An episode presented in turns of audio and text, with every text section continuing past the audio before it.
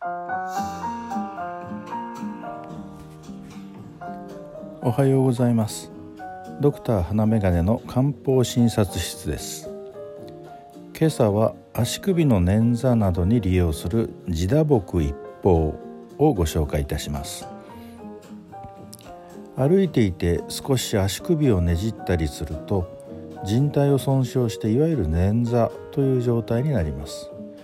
これを経験したことのある方は多いのではないでしょうか。腫れがひどい時や痛みがなかなか収まらない時などには剥離骨折を含めて骨の損傷を引き起こしていることがあるので整形外科を受診する必要があります。ギプスによる固定や手術が必要となる場合もあります。捻挫の基本的治療方針は保護安静冷却圧迫居城などですが急性期を過ぎれば早めに運動負荷を行うとともに温める方が良い場合もあります。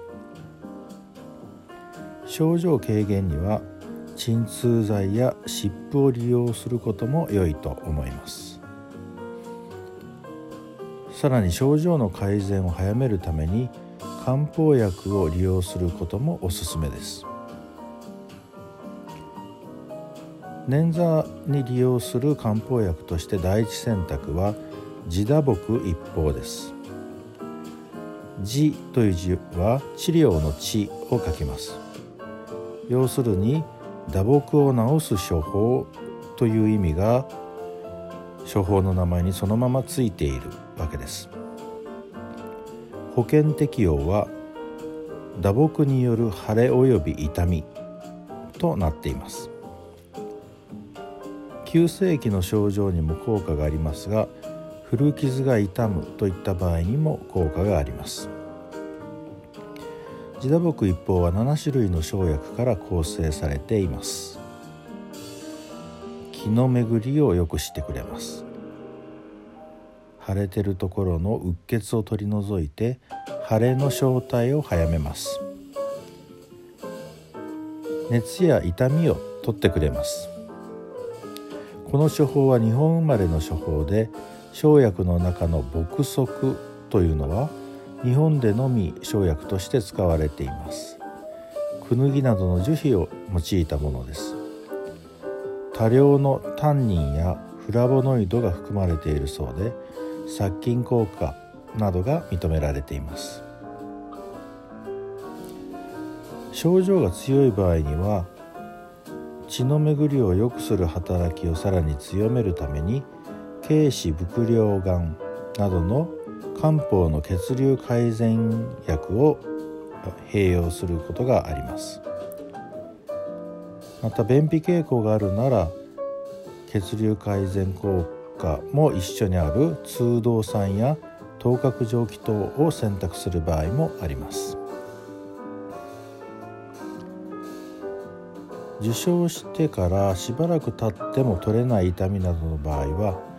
少し温めてあげた方が良いので自打木一方に生薬の武士を加えることもあります。鎮痛剤を使っても良いのですが鎮痛剤は冷やすので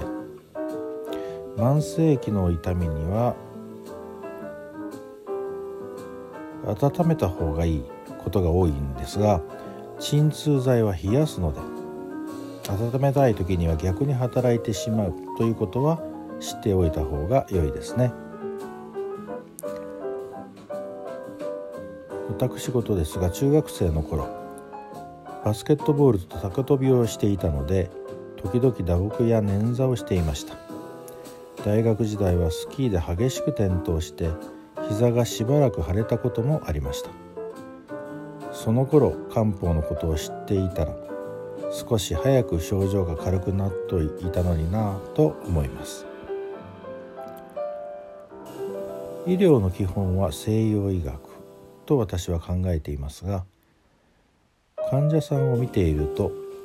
漢方薬を利用するのがベターだなと思われる方がかなりおられます。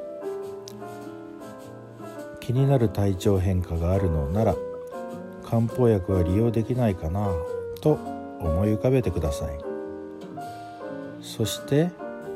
使ってみようと思ったら薬剤師や漢方医に相談してみてください。